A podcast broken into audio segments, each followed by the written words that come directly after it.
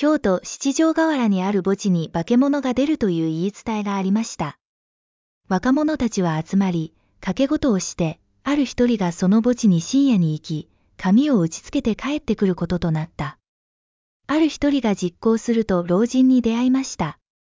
老人は年齢がおよそ80歳くらいで、白髪は逆立ち、背丈は約2.4メートルで、顔色は酔い闇のように薄暗く、なんと両手のひらに目がついていました。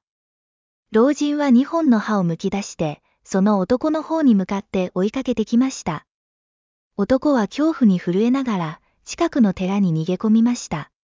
そこで僧侶に助けを求め、事の次第を話しました。僧侶は衣類を入れる木箱を開けて、その中に男を隠しましたが、その化け物がこの寺まで追ってきて、徘徊しながらじっくり男を探していました。しばらくすると木箱のそばから犬が骨をかじっていたような音が聞こえました。